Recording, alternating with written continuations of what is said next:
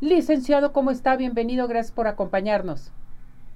Mi querida Ceci, muy buenos días, con el placer y el gusto de saludarte y, por supuesto, felicitarte. Felicidades a todas las Cecilias, en especial a la más bonita de todas las Cecilias, Cecilia May. Ándele pues, muchas gracias, licenciado. Sus ojos así lo ven. Oye, sí, no. Oye, Ceci, fíjate que el tema que escogí en esta oportunidad para compartir con tu público es un tema de mucha actualidad, porque voy a hablar un poquito del comercio electrónico, la firma electrónica. Hay muchas eh, cosas que uno debe de saber cuando uno está haciendo compras, sobre todo por internet y hay mucho riesgo si uno no tiene la seguridad de que la página donde está uno navegando no es auténtica, mejor abstenerse. Voy, voy a ir por partes. Miren, el Código de Comercio es la ley que regula todos los actos de comercio en general. Es una ley muy vieja, fue promulgada el 4 de junio de 1887. Imagínense todos los años que tiene esta ley.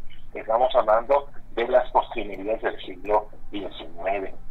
Fue promulgada por Porfirio Díaz, pero ha tenido muchas reformas. La última reforma que se tuvo fue el 28 de marzo del año 2018, con que se crearon ya una serie de pues normas o de leyes ya pendientes a, a la modernidad, porque México no podía quedar ajeno al avance tecnológico.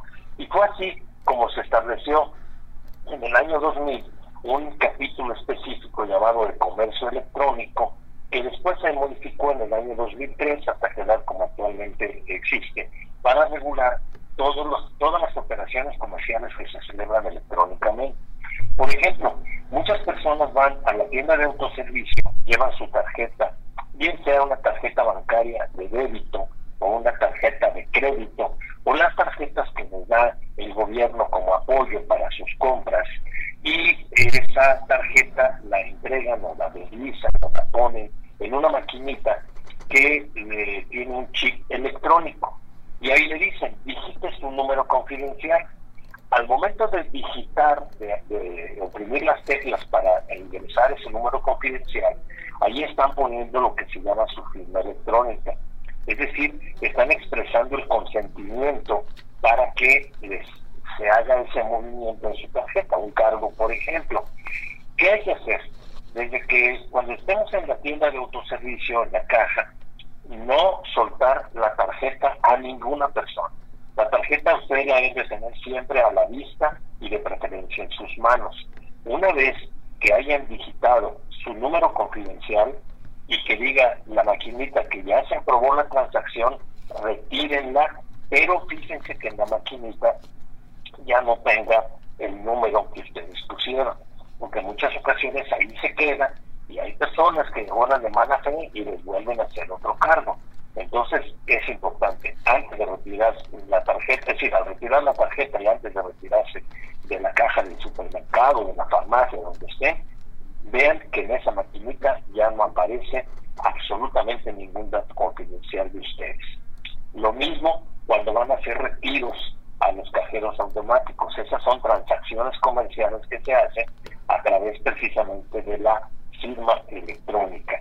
La firma electrónica está reconocida como algo similar a la firma autógrafa, es decir, cuando nosotros de nuestro puño y letra con nuestra pluma estamos allí firmando.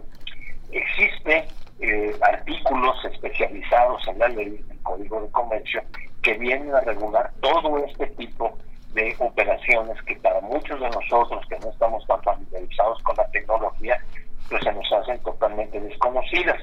Pero bueno, aquí trataremos en este programa y en la próxima semana de aclarar sus dudas y de orientarlos para que no sufran abusos de nadie. Los artículos 89, desde el 89 hasta el 114 del Código de Comercio, son los que regulan este tipo de operaciones. Otra de las operaciones que también es importante que sepan hacerlas bien es cuando se hacen las compras por internet. en muchas ocasiones estamos navegando por Instagram, por las redes sociales en general, y ahí nos dicen gran oferta y nos venden calzado, pollería, la ropa. Y entonces, ¿cómo podemos nosotros confianza que esa persona moral, esa empresa, ese negocio, es un negocio confiable y podemos ahí dar los datos de nuestra tarjeta. Es muy, muy riesgoso. La regla aquí es que nos fijemos en el, teléfono celular o en la computadora. Hay un cuadrito que está siempre en la parte superior.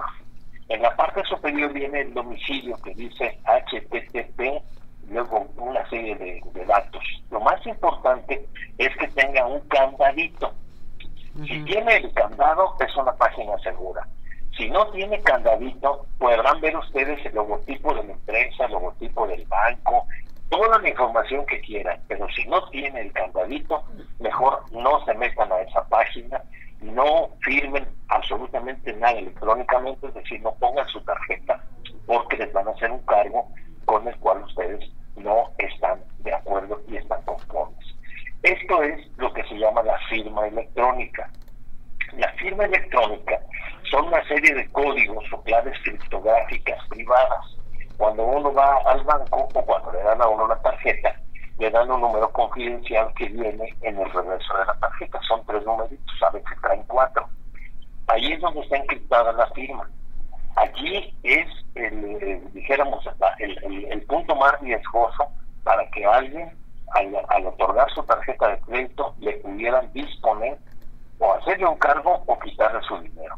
Entonces, la verdad, en estos tiempos de plano no hay que tener confianza en nadie y hay que tomar todas nuestras providencias. Les repito, tener la seguridad de que el cargo que nos hicieron en el súper, en la farmacia, en la tintorería, donde hayamos ido, en la casa comercial, sea exactamente el que aparece en la maquinita. No suelten la tarjeta, porque muchas personas, a veces en los restaurantes, cargan a mi tarjeta y se ve el mesero con la tarjeta y van a saber cuántos cargos les hicieron.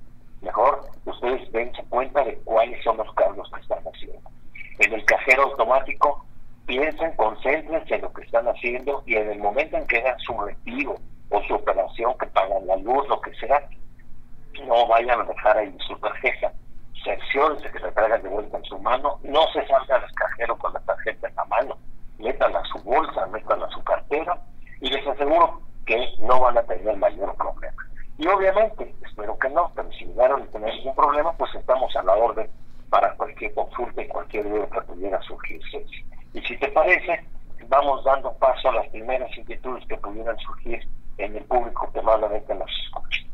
Correcto, licenciado. Andrea Lara dice, ¿qué tan seguro es entonces comprar en línea? Es muy seguro siempre y cuando aparezca ese candadito que les digo que aparece en la página en donde están navegando.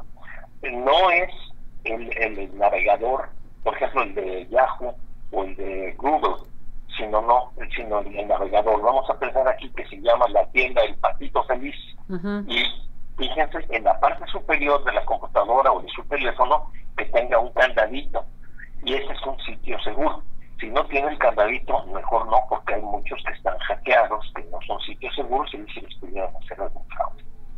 Pues eh, yo creo que es mejor no hacer compras en línea, ¿verdad, licenciado? En ocasiones para este poderte proteger en un momento dado, porque hay que tener mucho cuidado con esto yo soy muy tradicional y aunque soy abogado y entiendo de todo esto, pero yo trato de no hacer compras en línea. Prefiero mejor hacerlas en la, en la tienda, porque sí, es cierto, tiene uno la comodidad de la línea, pero es un riesgo muy grande. Hay muchísimas gentes, muchas personas malas que hackean los teléfonos, hackean los correos, hackean las páginas y ya los datos de uno andan rodando donde quiera. Yo sugiero que mejor no.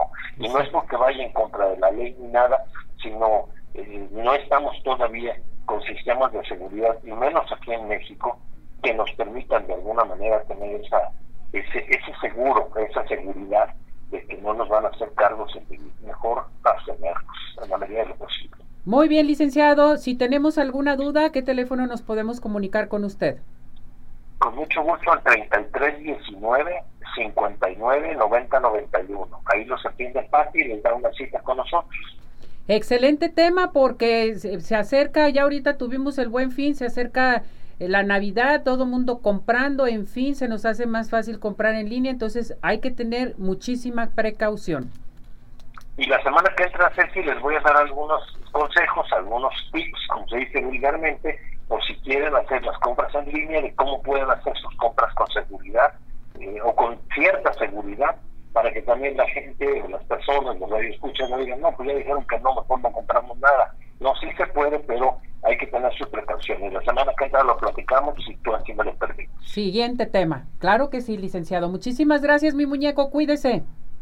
Un placer y te mando un respetuoso y muy cariñoso abrazo. Igualmente, Lee, que tenga excelente día. Gracias por su participación. Gracias.